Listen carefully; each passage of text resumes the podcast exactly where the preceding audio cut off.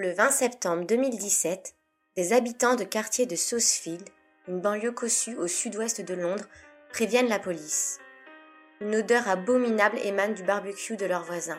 Un jeune couple, Sabrina Quider et Wissem Medouni. Ces derniers assurent faire un barbecue ordinaire, mais l'odeur, elle, n'a rien d'ordinaire. La police arrive sur place et découvre, horrifiée, le corps largement calciné d'une jeune fille.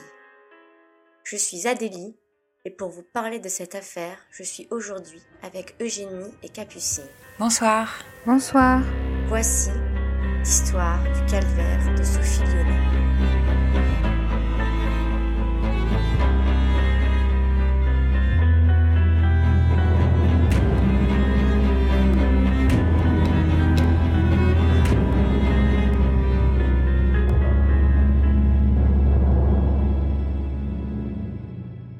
Sophie Lyonnais est née le 7 janvier 1996 à Troyes dans l'Aube. Elle est brune et porte ses cheveux longs et ondulés. Son apparence délicate est à l'image de sa personnalité. Elle est douce et réservée, intelligente et curieuse. Elle passe son CAP petite enfance au lycée Vauban à Auxerre. Elle aime beaucoup les enfants. C'est une adolescente sans histoire, passionnée par la danse, le chant et l'équitation. Elle voue un culte à Mylène Farmer et à Michael Jackson. Elle parle de ses centres d'intérêt sur son Skyblog, toujours visible en ligne, dont le texte d'accueil est le suivant. Amis du jour, bonjour. Amis du soir, bonsoir. Amis de la nuit, bonne nuit. Amis du sexe, prenez du Rex. Bienvenue sur mon Skyblog. Puis, un montage de plusieurs photos d'elle avec des robes différentes, dont une tenue de danseuse du ventre sur lesquelles sont écrites en gros Welcome. Dessous, elle écrit Je m'appelle Sophie et c'est la seule info que vous aurez sur moi dans ce blog. Mon blog parlera de choses de la vie et de ce que j'aime. Bonne visite à tous et merci de lâcher vos coms. Bise XXL. La dernière entrée du blog date de janvier 2015, soit trois ans avant sa mort. Elle pose sur une photo et tient une feuille sur laquelle elle écrit Je suis Charlie.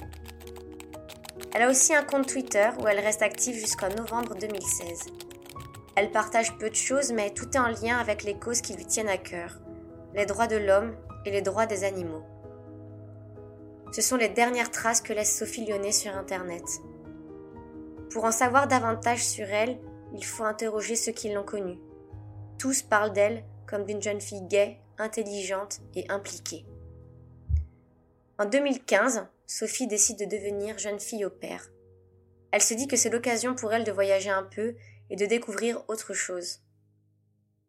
Début 2016, elle est engagée par un couple franco-algérien, Sabrina Quider, 34 ans, et Wissem Medouni, 40 ans. Sabrina est tout ce que Sophie n'est pas.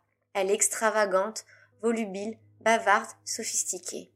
Elle est styliste dans la mode et dit à qui veut l'entendre qu'elle connaît le gratin. Sophie est très impressionnée et se dit qu'elle a une chance extraordinaire de partir dans une famille aussi aisée, dans un quartier aussi chic. Elle s'engage donc à partir à Londres pour s'occuper des deux enfants du couple de 6 et 3 ans, tous deux nés de précédentes unions.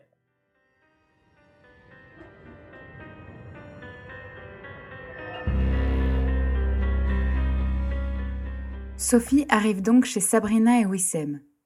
Ils louent le rez-de-chaussée avec jardin d'une belle maison du quartier. Au départ, tout se passe bien, ou c'est du moins ce qu'elle dit à sa famille et à ses amis avec qui elle reste en contact. Pourtant, Sophie n'est presque pas payée. Elle ne touche que 56 euros par mois. Elle n'a pas de chambre à elle et partage la chambre des enfants. Sabrina a un caractère très particulier, volcanique. Elle crie, elle insulte. C'est une femme qui fascine Sophie. Au départ, elle lui offre une robe de soirée, ainsi qu'un shooting photo.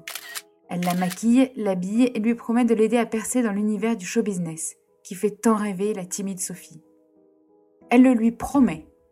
Les photos de la séance photo lui serviront à constituer un book et grâce à ses contacts, Sabrina va lui trouver des rôles ou des petits boulots de mannequin. Sophie n'en revient pas. Elle est très impressionnée. D'autant plus que son rêve à elle, ce n'était pas de travailler avec les enfants, mais de travailler dans la mode, dans l'art ou encore mieux, dans le cinéma. elle avait dû y renoncer car ses parents n'avaient pas les moyens de lui payer de telles études. Le projet de fille au père, c'était pour Sophie un moyen de mettre de l'argent de côté pour payer elle-même ses études et de voir un peu ce qui se passait dans une grande ville comme Londres. Elle écrit à sa mère et à ses amis pour leur annoncer que Sabrina lui a peut-être trouvé un petit rôle dans un film, avec une immense star de cinéma. Elle dit que le tournage durera un an, peut-être deux, mais elle ne peut pas en dire plus. Les parents et les amis de Sophie sont toutefois inquiets dès l'arrivée de Sophie à Londres. Ils n'ont ni l'adresse ni le numéro de téléphone de la famille.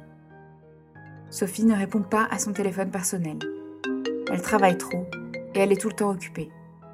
Pourtant, elle s'évertue à rassurer sa famille dès qu'elle en a l'occasion. Au bout de six mois, elle veut rentrer chez elle. Malheureusement, il lui est impossible de payer le billet de train seule. Elle écrit donc à ses parents, en leur demandant l'argent. Ses parents sont divorcés, la communication est difficile. La famille lyonnaise n'est pas aisée, et trouver l'argent n'est pas simple. De plus, Sophie ne dit pas vraiment qu'elle est malheureuse. Elle est si discrète qu'elle ne veut pas inquiéter sa famille. Pire, elle s'était tellement emballée au sujet de son emploi de jeune fille au père qu'elle ne veut pas avouer à sa famille ou à ses amis ce qui se passe vraiment.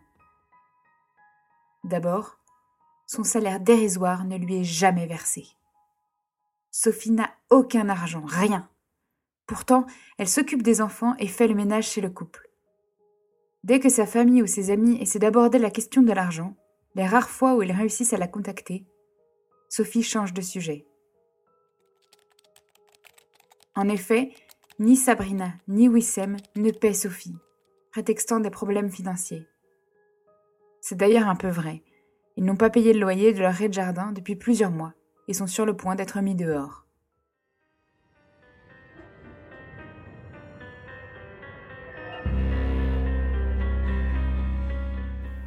La famille de Sophie ne comprend donc ni ce qu'elle vit, car elle se garde bien de leur dire, ni qu'elle n'a aucun argent, car tout le monde pense qu'elle touche un salaire décent. Longtemps, ils croient que si elle ne rentre pas, c'est parce qu'elle ne le veut pas. Aussi, son père, qui ne peut la contacter que sur Facebook, car elle ne répond pas au téléphone, lui dit qu'il est déçu qu'elle ne rentre pas pour l'enterrement de son oncle. Il lui annonce aussi que son petit ami la quitte, faute de pouvoir la joindre. À certains amis, Sophie se confie un peu davantage. Elle annonce à tout le monde qu'elle ne pourra pas rentrer en France pour Noël, près d'un an après son départ et sans avoir vu aucun membre de sa famille, ni aucun de ses amis pendant cette année. Cette annonce lui brise le cœur, mais elle n'a pas les moyens de payer le billet. Sophie se lie plus ou moins d'amitié avec le patron d'un restaurant de fish and chips du quartier. L'homme, voyant Sophie déprimée et comprenant qu'elle n'a pas les moyens d'aller voir sa famille, lui propose de lui prêter de l'argent pour qu'elle paye le billet. Sophie refuse catégoriquement, elle ne veut pas dépendre de qui que ce soit. Sa famille ne voit pas à quel point la vie de Sophie sombre peu à peu dans l'horreur. D'abord en août 2016, Sabrina Quider s'en prend à elle, disant qu'elle a volé une paire de boucles d'oreilles en diamant. Elle lui dit qu'elle n'aura pas le droit de partir tant qu'elle n'aura pas rendu les boucles. Sophie raconte l'épisode à des amis, disant qu'elle ne sait pas du tout à quelle boucle d'oreille Sabrina fait référence. Et Sabrina ne s'arrête pas là. Les remarques contre Sophie sont désormais incessantes. Sabrina l'accuse de ne pas savoir s'occuper des enfants, de ne pas savoir cuisiner, de mal faire le ménage. Sophie, déjà presque esclave de la famille car travaillant gratuitement, et ce toute la journée et tous les jours, subit en plus des reproches incessants. Puis les accusations deviennent sérieuses, et Sabrina accuse Sophie d'une chose bien plus grave en l'occurrence d'avoir emmené son fils dans une maison abandonnée où il aurait été abusé sexuellement par un homme. Elle lui envoie des dizaines et des dizaines de messages menaçants à ce sujet, dont plusieurs où elle lui dit ⁇ Je vais te tuer ⁇ Fin 2017, Sophie écrit à son père ⁇ Il y a beaucoup de tensions, et je suis accusée de choses que je n'oserais jamais faire. Soudain, j'ai peur. Dans une note à Sabrina, Sophie écrit je n'ai aucune raison de me faire traiter de pute, de salope et de traînée.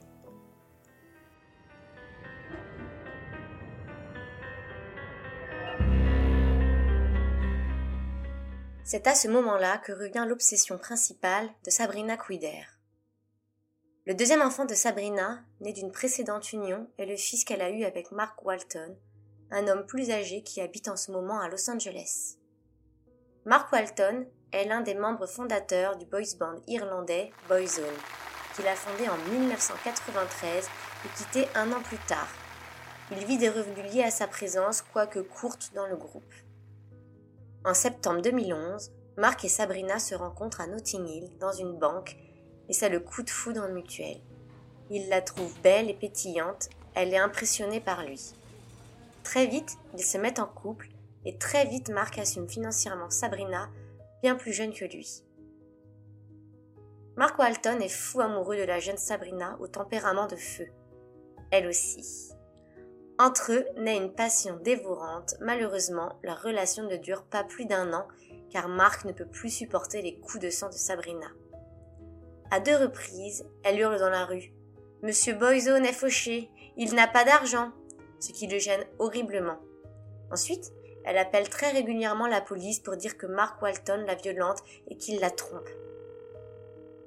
Ces deux accusations sont pourtant fausses, Mark Walton n'ayant jamais été violent ni infidèle. Elle prévient ensuite la police que Mark Walton violente leur chat. Ils n'ont pas de chat.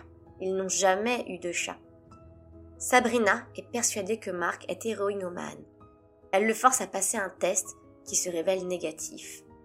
Elle l'accuse ensuite d'avoir rompu le jeûne du ramadan et lui montre comme preuve des vidéos filmées à son insu par les nombreuses caméras placées sans son accord chez eux et sans qu'il le sache. Vidéos sur lesquelles on le voit prendre un cachet contre les maux de tête. Sabrina l'informe qu'elle a placé des caméras pour surveiller les nounous qu'elle accuse de voler ses affaires ou de maltraiter son fils. En 2012, Sabrina découvre qu'elle est enceinte. Elle l'annonce à Marc, et tous deux se préparent à l'arrivée de cet enfant. Et puis, sans donner d'explication, elle disparaît. Marc ne sait pas où elle est, ni ce qu'elle fait. Elle lui annonce ensuite qu'elle a fait une fausse couche et a perdu l'enfant.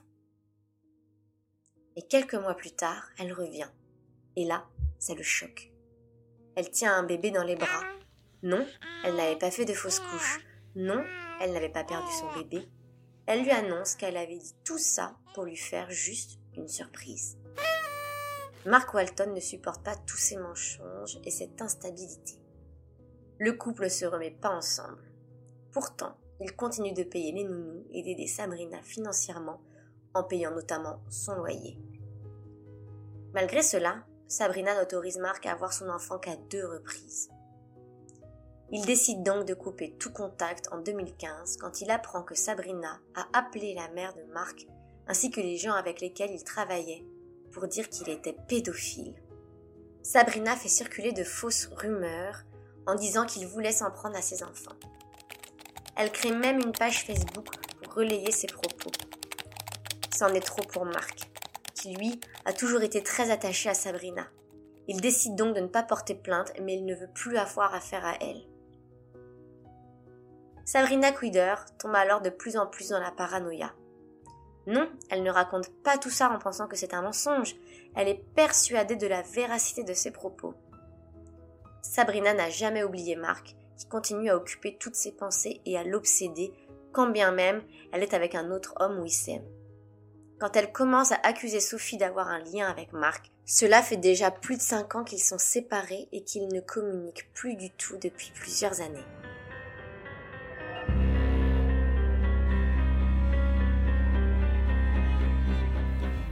D'une façon ou d'une autre, car il est difficile de trouver une explication rationnelle aux agissements dus à la psychose dont souffre Sabrina, celle-ci se persuade que Sophie connaît Marc.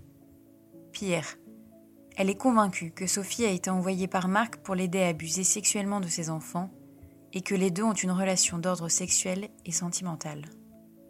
Rappelons-le, Sabrina souffre de délire paranoïaque. Le délire paranoïaque est souvent lié à une maladie mentale qui peut être des troubles psychotiques, de la schizophrénie, des troubles bipolaires ou une dépression psychotique. Pour déterminer si quelqu'un est en délire, le psychiatre et philosophe Karl Jaspers a défini trois critères principaux dans son ouvrage Psychopathologie générale sorti en 1913. Ces critères sont le fait d'être absolument convaincu de la croyance en question, le fait que cette croyance ne change pas du tout, même devant une preuve du contraire, et la fausseté ou l'impossibilité de la croyance. Le délire paranoïaque est centré sur un seul thème, souvent la jalousie, le complot ou l'érotomanie. Il ne doit pas être confondu avec le délire paranoïde qui est lié à des hallucinations et est incohérent. Wissem participe au délire de Sabrina et fait subir à Sophie des interrogatoires. En effet, Sophie n'a plus le droit de rentrer chez elle. Elle essaie d'avertir ses parents en leur demandant l'argent nécessaire pour se payer le billet. Les parents de Sophie sont divorcés et n'ont pas forcément énormément de moyens. Aussi, réunir l'argent en urgence alors qu'ils pensaient tous les deux que leur fille était rémunérée et pouvait se payer un billet elle-même n'est pas évident. De plus, la communication entre eux est rare, de fait c'est compliqué pour eux de se mettre d'accord. Sophie, qui ne dit pas clairement le calvaire qu'elle endure, est donc livrée à elle-même. Elle en parle un peu à quelques amis, mais se retrouve vite surveillée dès qu'elle est en communication, et elle craint pour sa sécurité. Sabrina et Wissem ne laissent en effet plus Sophie avoir des moments de répit. Elle est constamment observée, surveillée et traquée.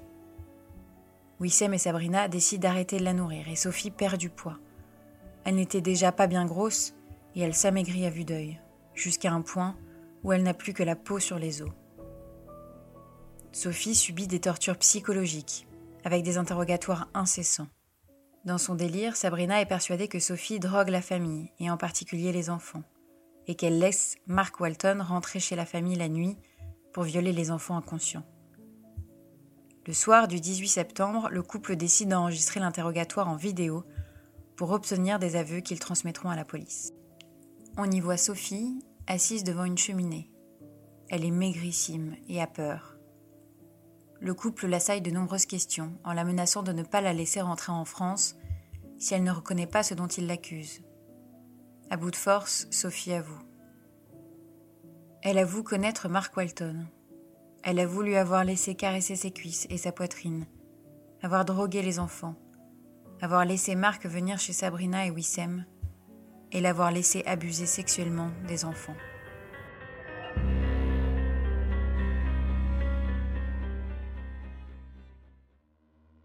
Selon Wissem, ça s'est arrêté là.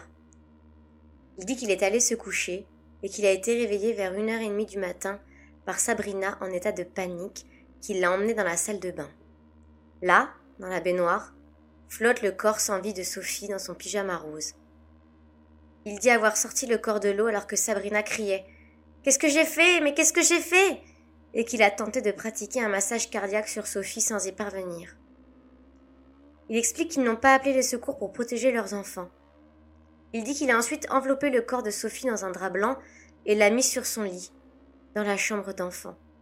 Puis, il a eu peur de traumatiser les enfants, qui pourraient découvrir le corps, et a décidé de le placer dans une grosse valise. Selon lui, Sabrina l'a ensuite supplié de brûler le corps de Sophie. Il s'est alors exécuté deux jours plus tard. Les voisins ont trouvé l'odeur et la fumée suspecte et ont appelé immédiatement les pompiers.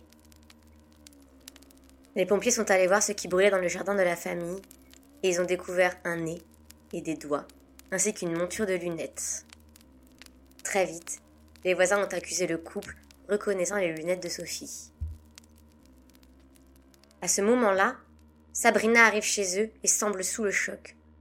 Non, elle n'était pas au courant de la mort de Sophie. Non, elle ne savait pas que Wissem allait la brûler. Elle livre aux policiers une toute autre version de l'histoire. Elle continue d'accuser Sophie et Mark Walton. Elle présente son ancien conjoint comme un violeur pédophile. Elle accuse ensuite Wissem d'avoir tué Sophie, se dédouanant de toute responsabilité et se plaçant en victime. Sa version des faits change de nombreuses fois, tandis que Wissem reste sur ses positions. Wissem Medouni et Sabrina Quider sont donc immédiatement arrêtés et accusés de meurtre. Lors de son procès, Sabrina accuse Wissem d'être un homme infidèle et violent, disant Il était avec moi que pour le sexe, rien d'autre, et l'argent. Elle ne reconnaît aucun fait qui lui est reproché, tandis que Wissem reconnaît toujours avoir aidé à faire disparaître le corps.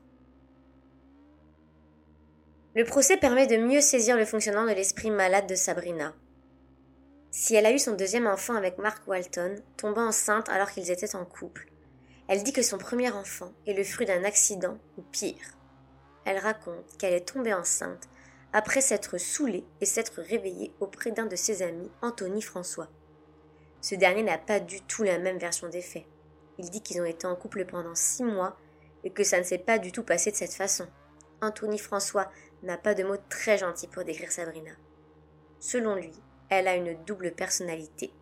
Il dit qu'elle pouvait être adorable comme elle pouvait être détestable et qu'elle pouvait s'énerver à cause d'un regard ou d'une bêtise. Il la décrit comme manipulatrice, sachant charmer et mentir aux gens plus faibles qu'elle.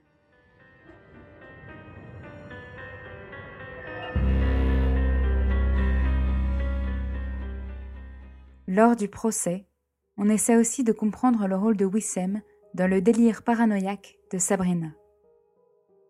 Pourquoi a-t-il lui aussi mené les interrogatoires de Sophie, quand bien même il ne souffrait pas de délire?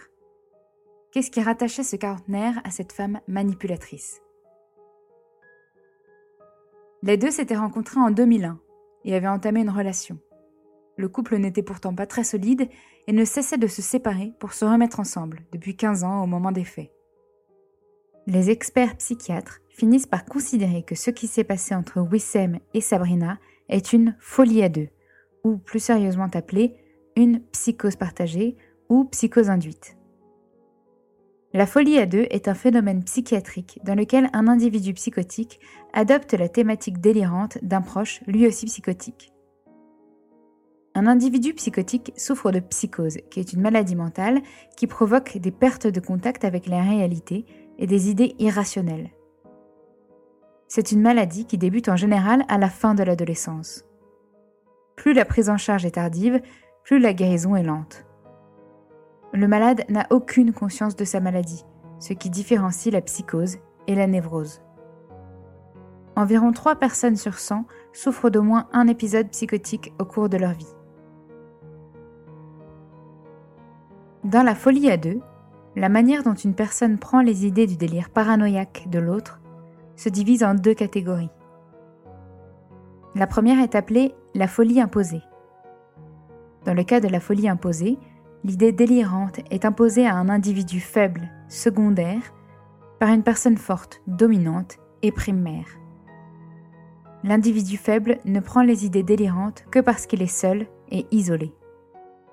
Si on traite le sujet fort et dominant, en général, l'individu faible abandonne le délire lui aussi, en tant que suiveur.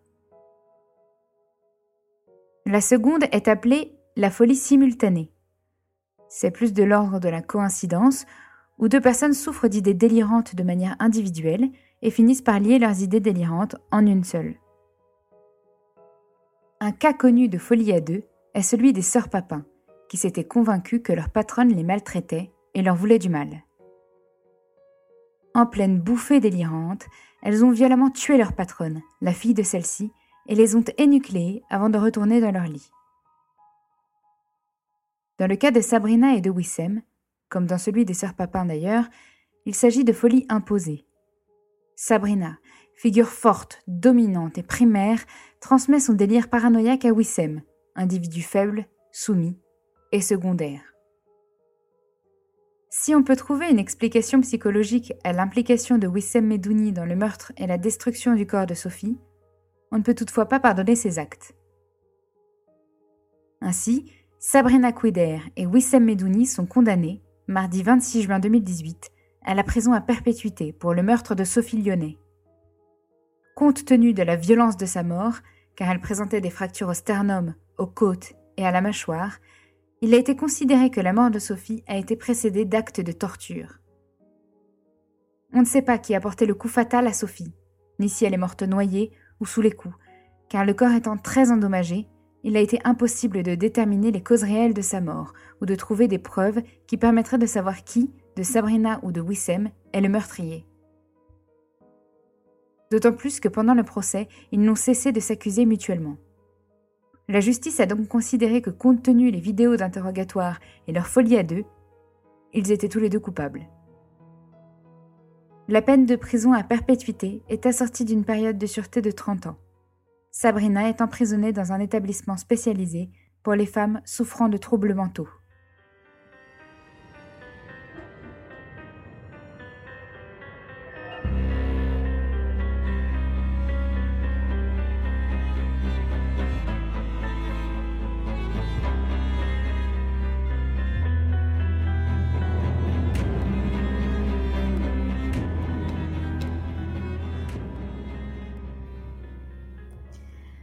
Donc les filles, après cette histoire incroyable, j'ai choisi un film, un film américain qui a été réalisé en 1990 par Rob Reiner, et ce film c'est Misery. Donc je pense que vous devez connaître. C'est l'adaptation du roman du même nom de Stephen King. Donc il faut savoir que Stephen King a plusieurs romans, euh, des trailers, voilà. Je vous fais un petit peu le, résumé euh, du film sans, vous spoiler, même si ce film est très connu. Donc l'histoire, il s'agit de Paul Sheldon, qui est un romancier et créateur de personnages de Misery, dont il a écrit la saga. Il est satisfait car en fait il vient de faire mourir son héroïne et peut passer enfin à autre chose. Il quitte donc l'hôtel de montagne où il a l'habitude d'écrire et prend la route de New York. Il est victime euh, d'un accident car il y a un violent blizzard et sa voiture dérape dans la neige et tombe dans un ravin. Paul Sheldon doit son salut à Annie Wilkels, infirmière retraitée qui vit dans un chalet isolé. Et c'est là que tout commence. Annie est justement une supporter, une fan inconditionnelle de la belle héroïne de son roman, donc de la belle Misery. Et là, je vous raconte pas la suite. Et il y a un lien euh, avec l'histoire de Sophie Lyonnais, évidemment. Donc, ma question est, est-ce que selon vous, l'emprise psychologique peut s'apparenter à une séquestration physique? Est-ce que l'on a en fait euh, des chaînes sans en vraiment en avoir? Voilà. C'est une très bonne question, Adélie. Tout à fait.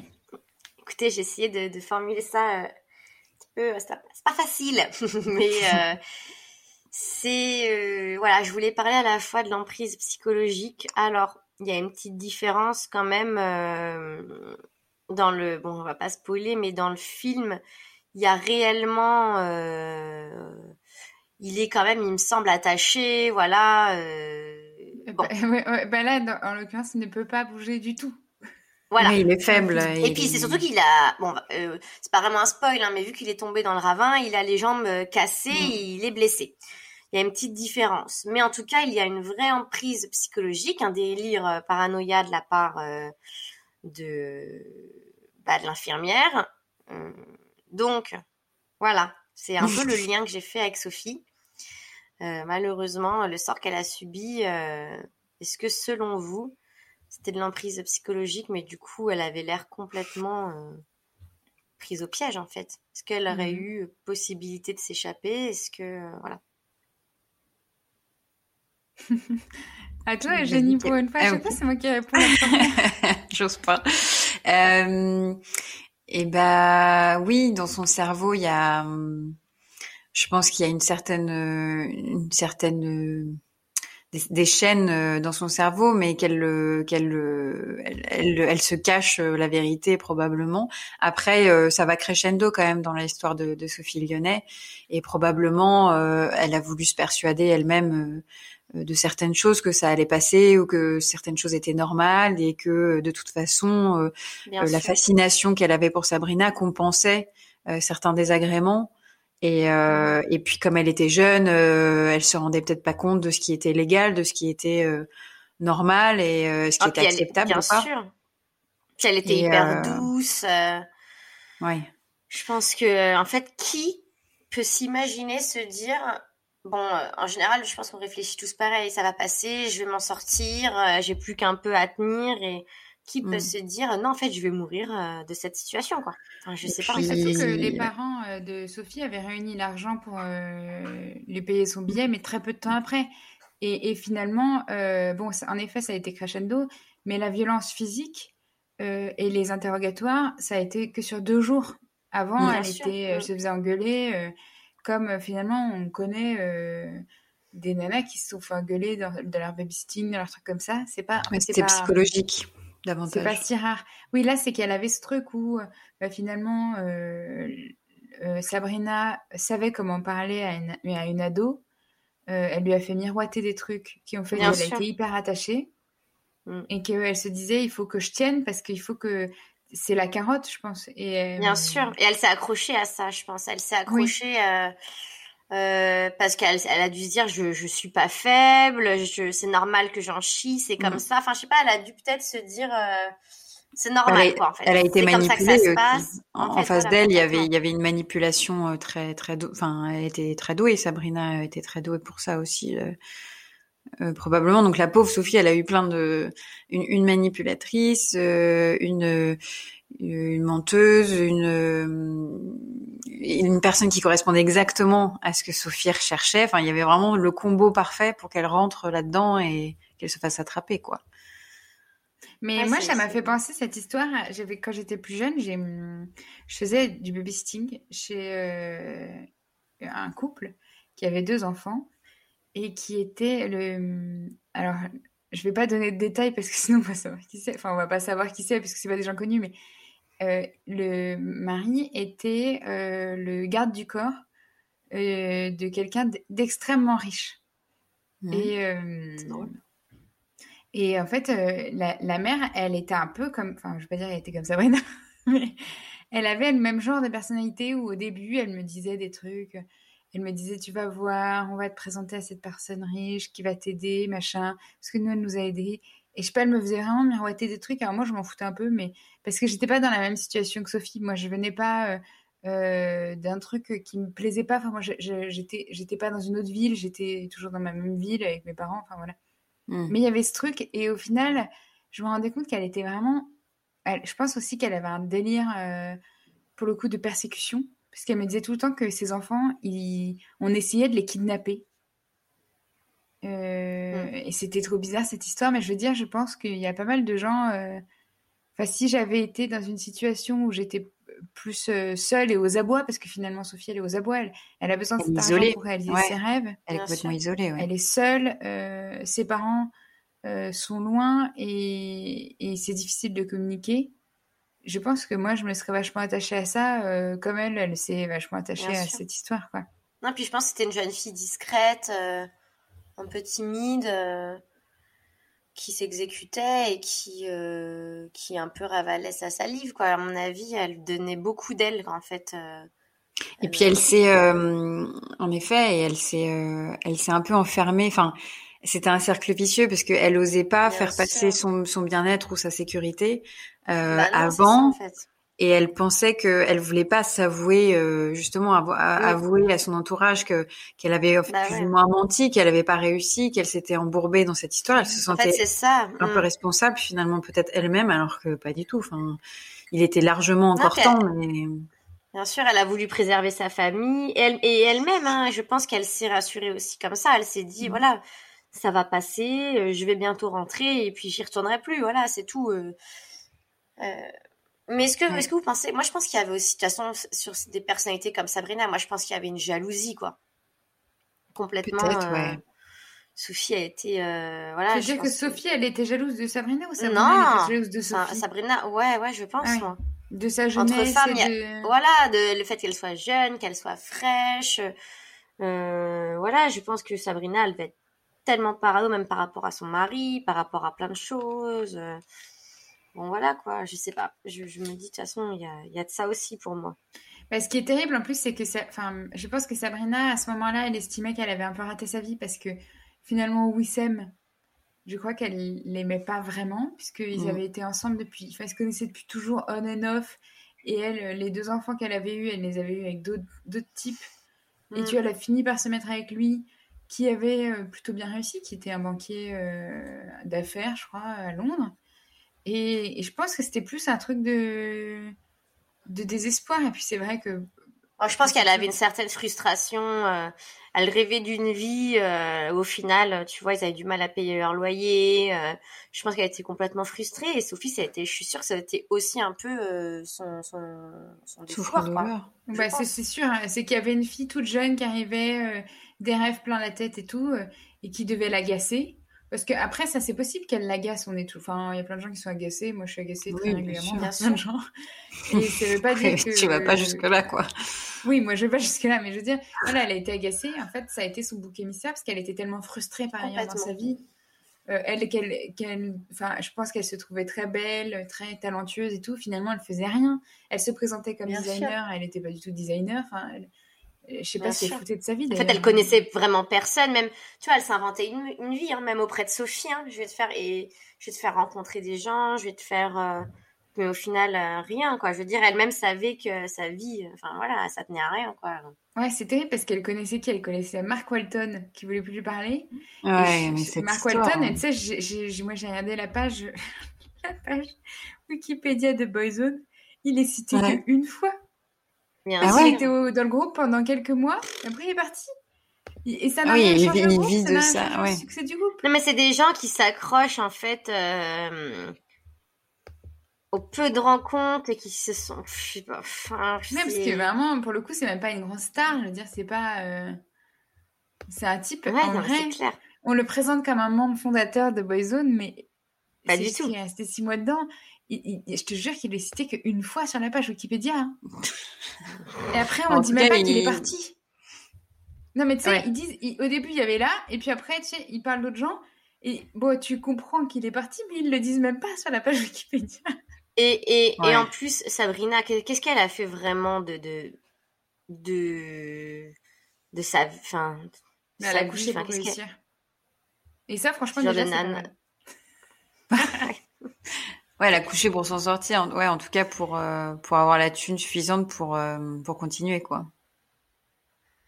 Ouais, c'est ça. Mais, hein. mais c'est ouf, son Parce premier enfant, on sait pas trop. Euh, Ouais. Mais si, son premier enfant, c'est le fils de Anthony. euh, Ouais, mais il y a truc. pas, on sait pas. Enfin, c'est quand même encore un, un truc hyper euh, hyper flou. Elle a fait ça un peu. Euh, Enfin, elle a commencé très tôt, quoi. Elle a caché un enfant, puis elle l'a révélé en surprise, puis. Non, ça, c'était délirant à Mark. Walton. Ah, c'est Mark Walton, pardon. Je me. je Non, me- le premier, c'est qu'elle a dit que euh, elle était ivre euh, et qu'elle s'est réveillée après une soirée où elle avait bu Ouais. au, pr- à côté d'un de ses amis. Bon, elle était Oui, enceinte. exact. Et le mec a dit non, euh, bah non, en fait, on est sortis six mois ensemble. Euh, Et c'est du foutage de gueule. euh, c'est pas du tout un truc où on était bourrés et voilà. D'accord. Ok. Ouais. Donc j'ai confondu, mais en tout cas, enfin, Enfin, elle a Oui, une de toute Regardez. façon, même là, elle ment. euh, en effet, elle a toujours menti. Je pense que cette nana, elle a un... Ouais, elle ment, elle ment énormément, mais mais euh, elle est persuadée de son de ce qu'elle dit, quoi, apparemment. Oui, c'est ça, c'est terrible. C'est Moi, déjà, ce qui me rend dingue, la mythomanie.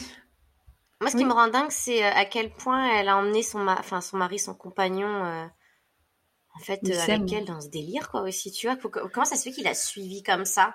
C'est une Bah, femme qui fait peur, c'est- une... euh, mais est-ce qu'elle faisait peur aussi? Est-ce qu'elle était manipulatrice aussi avec son mari? Ah oui, ça Bah, c'est sûr. sûrement, Elle a été manipulatrice avec tout le monde. Tous ses compagnons ont dit qu'elle était C'est manipulatrice. fou, quoi, tu vois. Mais je pense surtout que Wissem, euh, c'est quelqu'un qui est extrêmement faible en fait. Bah oui. c'est bah vraiment oui, un, gros sui- un gros suiveur.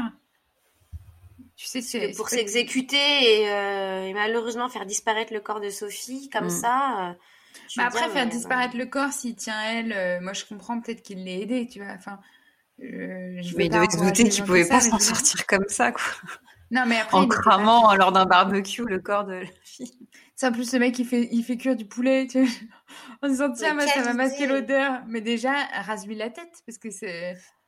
Et d'un côté, j'ai envie de te dire, euh, heureusement qu'ils ont eu cette idée débile, Ouais. parce que malheureusement, sinon, euh, qu'est-ce qui serait devenu de Sophie en fait? Est-ce qu'on Ouais. aurait réussi à la retrouver Si ça se trouve, ses parents, ils Ouais, auraient je plus sais jamais pas, eu ouais. aucune nouvelle et ils seraient encore là à se demander où est-ce qu'elle est, quoi. Ouais, c'est Ouais. vrai, c'est possible. Oui, s'ils avaient réussi à s'en débarrasser, genre euh, Bien sûr. dans la rivière ou je sais pas quoi. euh, Qu'est-ce qui la- se serait dans passé en fait? Parce que eux, ils auraient très bien pu dire euh, non, mais un jour elle est partie, euh, elle avait sûr. une attitude bizarre et comme elle avait une attitude un peu distante vis-à-vis de ses amis, de sa famille et tout. euh, Est-ce que, Elle- est-ce que on, on t'entend pas, Eugénie là? Ouais, Ah, Ça a coupé pendant 5 secondes. Et là, ça va Comme mieux? elle avait une attitude un peu. Distante vis-à-vis de sa famille et de ses amis. Euh, c'était quand même euh, facile pour eux de dire elle a disparu, elle avait une attitude bizarre, elle a comme elle a jamais avoué vraiment euh, Sauf à son père, elle a dit à un moment donné qu'elle était accusée de choses qu'elle n'avait pas commises, mais Ouais. bon, à part ça. Oui, mais bon, après, ils auraient pu, je pense, s'en sortir en étant très convaincants. Mais c'est quand il n'y a aucune Après- preuve. Je veux dire, ils ont beau être suspects, s'il n'y a pas de preuve, ils peuvent pas. hein. On n'est pas dans, dans New York unité spéciale. Je veux dire, c'est ça qui est dingue. C'est-à-dire que pendant plus de 15 ans, ça se trouve, jusqu'à ce qu'on retrouve un corps un jour, bah, ils auraient pu s'en sortir. En vrai, euh, je pense. euh, Sûrement, oui. Ouais, après, je Ouais, pense que froid dans euh, elle aurait quand même été internée, euh, Sabrina, parce qu'elle avait l'air complètement starbouille. Bah ouais, mais euh, elle a fait plein de trucs avant et il s'est rien passé, euh, tu vois. non, mais a ça, ça, tu vois, elle, et, et- elle a même em- emmené une fois Sophie au commissariat pour, pour euh, dire ce qu'elle fe- ce qu'elle pensait qu'elle faisait aux policiers pour que Sophie soit arrêtée. Non, mais c'est Et les policiers, ils ont dit non, mais ça, c'est du bullshit. Ils ont rien fait. Mais les policiers, ils, se- ils- ils se rendent compte quand même qu'il y a un problème. Ils ont rien fait. Là, il y a un, il y a un problème. La police n'a pas fait son travail. Mais encore une fois. Ouais, ça c'est vrai qu'elle devrait aller plus loin. Enfin, elle devrait s'inquiéter un peu plus. Ils ont fait vraiment le strict minimum, quoi. En tout cas, moi, je veux dire, euh, Adélie, merci d'avoir choisi Misery parce que c'est un film que j'adore. Euh, J'ai une petite anecdote à vous raconter, comme à chaque fois. Ah, Euh, eh ben, euh, l'année dernière, figurez-vous, j'ai fait des photos d'un homme qui m'a dit qu'il trouvait que je ressemblais à Kathy Bates dans Misery, très spécifiquement dans Misery. Donc depuis, je suis persuadée que je suis son sosie. J'ai même fait une photo de moi avec exactement la même pose. Si vous voulez, je la mettrai sur Instagram ah, chouette. pour Bah, ouais. vérifier que je lui ressemble. Mais euh, je pense que c'est la, la chose la plus méchante qu'on m'ait dite. Mm, En termes ah. de ressemblance. Non, de ressemblance physique. Attends, Bah oui, c'est pas très sympa. C'est pas du tout. Surtout dans ce film spécifiquement, parce que moi j'aime beaucoup Katy Bates. hein. Ouais, Et dans ce Oui. film, c'est, elle est on l'aime affreuse, beaucoup, mais. Ah oui, oui, oui, oui, oui. Bah, c'est- après, c'est une, grande, c'est une grande actrice. Hein. que Délie Toi qui essaye de rattraper. Adélie, d'ailleurs, je voulais te dire, tu ressembles à, à Depardieu. Je sais pas te le dire, mais tu peux le prendre bien. Très grand acteur, Adélie, c'est un compliment. C'est le nez. Mm. Mais euh, je sais pas si vous avez vu, il y a plusieurs euh, témoignages de la maman de Sophie. euh, elle est apparue dans l'affaire. Elle a été hyper médiatisée. Alors c'est vrai que j'ai hésité du coup euh, parce qu'en fait au moment où on a commencé à écrire l'affaire, il y a eu ce reportage qui a été fait sur Brut, la chaîne de Brut. Là, c'est tout nouveau. Et toi, tu l'as vu, Capucine, Ouais. Ce euh, reportage Je, je, je trouve pas du tout qu'il soit mauvais, il est bien. Après, Il est bien. beaucoup, non, non, j'ai il est pas dit, mais je voulais court, savoir euh, coup ton avis, ce que tu en as pensé. Bah, il, est, il est beaucoup plus court que ce que je pensais. Il, il dure, euh, je sais pas, 40 minutes. Et, euh, et alors, il est bien, on apprend des trucs, mais je trouve que. bah, je, je pas. Je trouve qu'on va plus dans les détails dans notre Ouais. épisode. en fait, c'est qu'il y a pas, il y a moins d'analyse psychologique. En fait, ça survole. C'est bien euh, quand on connaît pas l'affaire euh, ou quand on la connaît un peu. Mais euh, en tout cas, pour cet épisode, bah, vous le savez, on, on utilise plein de sources. Et il y a, selon moi, plein de choses qui n'ont pas été dites dans ce documentaire, qui est au demeurant pas mal. Mais je pense que ça suffit pas de voir juste ce, docu enfin, ce documentaire pour connaître. Il y avait, l'affaire. il y avait eu une enquête exclusive aussi euh, dessus, qui Tu était très bien. Ouais, je l'avais vu. C'était il y a déjà un petit bout de temps, mais euh, alors, je pense que c'est euh, notre histoire la plus récente, hein, à mon avis. Ouais, je Euh, pense. Je sais pas ce que Attends, mais Louis de Tis, c'était pas plus récent? Non, Louis de Tis a, euh, il a été, le petit-fils a été arrêté, le fils a été arrêté en 2017, je crois. Ah. Mais non, sinon c'était en 2000 et quelques, c'était pas, c'était plus ancien. Ah, 2009 peut-être. Ouais. Oui, c'est Euh, bah comme. oui, euh, c'est- comme euh, comment il s'appelle euh, notre euh, Golden State Killer qui a été arrêté tout récemment, mais les faits remontent à il y a très longtemps. Ouais, bien sûr. Non, je pense que c'est, en fait, c'est une histoire, je pense, euh, c'est notre histoire la plus, en fait, actuellement médiatisée et récente, euh, à mon avis. Hmm. Donc, euh, Et la seule française.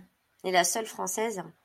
Donc, en fait, même, je- on s'excuse, hein, si jamais il y a des infos qu'on a peut-être déformées, euh, Oui. voilà, auprès des familles. Après, c'est ça, euh. c'est que. euh, Il y a pas énormément de recul encore. plusieurs sources et il y a beaucoup, beaucoup, beaucoup d'erreurs alors en fait, il y a beaucoup de sources qui se contredisent. Donc c'est pas facile aussi de, de savoir quelle est la vérité. je pense qu'on a toutes les trois essayé de, de voir ce qui se, enfin, se recoupait le plus pour envisager que Voilà, on a essayé de faire au mieux. Mais c'est vrai qu'on n'est pas à l'abri des erreurs, enfin, d'erreurs et, euh, et si c'est le cas, on, présente nos excuses. Mais en tout cas, c'est une affaire que je trouve euh, quand même passionnante, qui reste hyper. Euh, ah ouais. Parce qu'en fait, c'est ce côté psychologique. Autant il y a des histoires ou des affaires où finalement il y a ces dépulsions et euh, ça arrive, on va dire, en une fraction de minute. Et finalement, après, autour, il n'y a pas grand-chose à, à, décortiquer parce que c'est que ce sont que des pulsions, soit sexuelles ou autres. Mm. Mais là, il y a vraiment, euh, ça dure sur plusieurs mois. C'est vraiment pour moi une torture et euh... une escalade, ouais. Et voilà, tu as bien raison, Capucine, sur le côté psychologique. C'est une affaire ça, très intéressante. Euh, quand tu l'as choisi, puisque cette affaire donc, a été choisie par Adélie, euh, moi, je pouvais, enfin, je me doutais pas que ça allait être aussi intéressant psychologiquement, parce que finalement, les, les trois personnages principaux euh, ont chacun des ressorts psychologiques qui font que cette histoire, elle, elle est devenue euh, l'enfer que c'était. Parce que, mm. bon, bah, il y a, y a, Sabrina qui souffre de délire paranoïaque, mais par exemple, si elle avait été arrêtée par Wissem, il se mm. serait rien passé. Si Sophie, elle n'avait pas eu cette elle avait, elle avait pas été sous cette emprise, il se serait rien passé. Et en fait, c'est vraiment la concordance. Bien sûr, de ces trois. Mm, mm. Je dirais pas que c'est des troubles parce que être sous emprise, c'est pas un trouble psychologique, mais en tout cas, de ces deux troubles psychologiques et de cette sorte de, de, de trucs euh, de victime qu'elle a eu, euh, Sophie, qui ont mené à, à ce drame horrible. Que c'est vrai que si euh, il y avait un, un, seul des trois qui n'avait pas été dans cette situation, il se serait rien passé. Ouais, c'est vrai que c'est c'est assez incroyable. C'est un concours de circonstances, malheureusement, euh, qui s'est assemblé avec des caractères, des personnalités qui n'auraient peut-être pas eu lieu euh, avec juste mm. un protagoniste différent. Mm. Oui, tout à fait. En tout cas, merci les filles euh, bah, pour cet entretien. Merci à toi, merci Adélie, pour cette affaire. Tu as très bien choisi l'affaire. Ouais. Bon, bah, ça me fait plaisir. J'espère que ça va plaire bah, à nos auditeurs. Je trouve que ça change un petit peu aussi. Oui. Mm, tout à fait. Et puis la, prochaine, alors c'est qui? La prochaine, c'est moi. Ah, c'est Capucine? Ah oui, je... bah, oui Est-ce que tu nous... as un teaser à nous faire? Oui, euh, ça se passe pas en Europe, ça se passe pas aux États-Unis, euh, ça se passe pas en Amérique, ça se passe, ça se passe en Asie. ah bah, euh, En Afrique? Oui. Ça se passe pas en Afrique. ah. merde. Euh, il reste un continent. Hein. Et, euh, et en Océanie. Oui Oui Et c'est un mystère, alors qui est... Alors, en fait, j'ai remarqué, euh, je voulais vous dire, euh, vous, nous qui nous écoutez, à chaque fois que j'ai remarqué que c'était mes affaires que moi je choisissais, et eh ben ça plaisait moins. Je mais, non. mais non. J'ai, euh, alors j'ai, des qualités, mais j'ai pas la qualité de, du choix. Alors là, comme c'est aussi un de mes choix, je pense que ça va être un bide, c'est pas grave. Mais écoutez, c'est un mystère qui a été très très très très très peu traité. Mais les gens qui l'ont traité l'ont très bien traité. Donc, euh, donc, ça un, du coup, c'est un mystère euh, non résolu. c'est un mystère, euh, en effet, non résolu qui ne ah, Ça a été classé. Ah. ça a été classé, mais non, mais ça a été classé, le truc. Ok. Quand même. Mais on n'est pas forcément d'accord avec avec ce que la police. On n'en dit pas plus. N'en dit pas plus. Ok, ça donne envie en tout cas. Ouais, tu nous as bien teasé là. Génial. En plus, c'est une femme assez jolie. Voilà, je voulais.